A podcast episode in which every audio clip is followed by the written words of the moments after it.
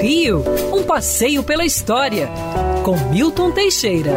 Amigo ouvinte, Louis Pasteur, médico higienista francês, inventor da vacina antirrábica e criador da pasteurização dos alimentos, era uma eminência científica no final do século XIX.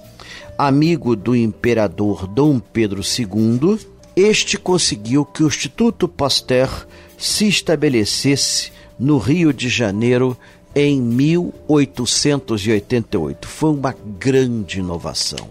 O Instituto Pasteur produzia a vacina antirrábica, que à época só poucos países no mundo tinham condições de fazê-lo.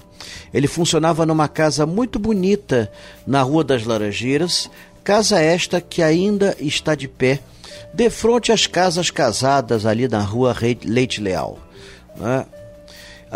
O Instituto Pasteur do Rio de Janeiro foi uma verdadeira revolução num momento em que nós sofríamos muito com doenças infectocontagiosas e estava programada a vinda do próprio médico Louis Pasteur ao Brasil, coisa que a proclamação da República acabou interrompendo.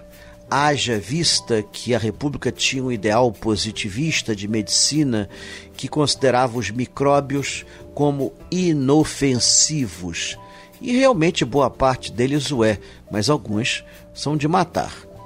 O Estudo Pasteur hoje eh, se espalhou pelo mundo todo.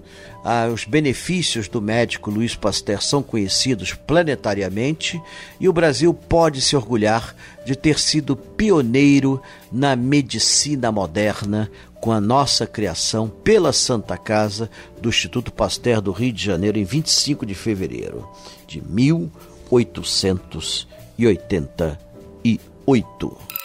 Quer ouvir essa coluna novamente? É só procurar nas plataformas de streaming de áudio.